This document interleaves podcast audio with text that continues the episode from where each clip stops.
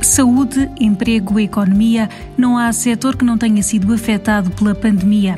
Susana Vicente, responsável pela equipa de investimentos da gestora de ativos do Grupo Novo Banco, destaca a reação histórica dos mercados financeiros ao impacto da Covid-19. Penso que só encontramos paralelo uh, noutros momentos de disrupção, como foi o caso, por exemplo, na, da crise financeira em 2008 ou mesmo da Grande Depressão no final dos anos 20, uh, ah, no século passado. Uh, desta forma, acho que estes três meses podem ficar uh, divididos em duas fases diferenciadas. Numa primeira fase, assistimos a uma venda generalizada dos diferentes ativos, principalmente os chamados ativos de risco, como são o caso das ações ou das obrigações de empresas privadas. Basicamente, quando a única certeza dos investidores era o facto de que as grandes economias ocidentais, na Europa, nos Estados Unidos, não iam conseguir evitar um contexto de recessão, a decisão foi vender e acumular alguma liquidez. Entramos num mundo onde as economias fizeram uma paragem abrupta, onde o único grande objetivo foi controlar a propagação de um vírus, um vírus novo e com um comportamento totalmente desconhecido. Esta disrupção refletiu-se uh, em grandes quedas, uh, não só em magnitude, mas também muito rápidas no tempo. Para se ter uma ideia, uh, em menos de um mês, entre o final de fevereiro e meados de março, os índices de ações, quer na Europa, quer nos Estados Unidos, caíram mais de 30%.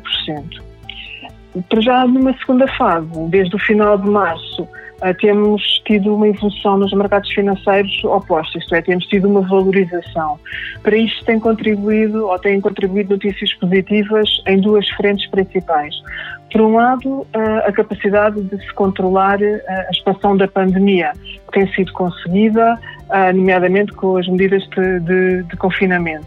Por outro, as decisões concertadas dos diferentes bancos centrais e dos governos, onde o grande objetivo é apoiar não só os países, as empresas e mesmo as famílias e dar instrumentos para que haja um processo de recuperação económico sustentável para, para o futuro uh, informação sobre o sucesso ou fracasso, quer ao nível, por um lado, da saúde pública, quer ao nível do suporte às economias, tem-se refletido diariamente e muito diretamente na evolução uh, da valorização dos diferentes ativos financeiros. E numa frase, o que podemos esperar nos próximos tempos? Bem, uh, os próximos tempos é, é um bocadinho uh, é, é, ter a bola de cristal, mas na verdade o que nós temos que pensar sempre é que os mercados financeiros estão intrinsecamente ligados à expectativa sobre a evolução uh, das empresas, das suas vendas, dos seus resultados e para as suas vendas e para os seus resultados é crucial a saúde uh, das economias e para já uh, o que se espera é que haja uma recuperação destas economias já a partir do final deste ano.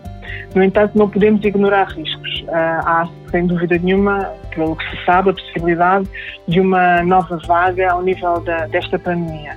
E, portanto, penso que antes de haver uma vacina, o que é realmente muito crítico é sabermos conviver com este novo vírus, não só socialmente, mas também ao nível dos modelos de negócio das empresas.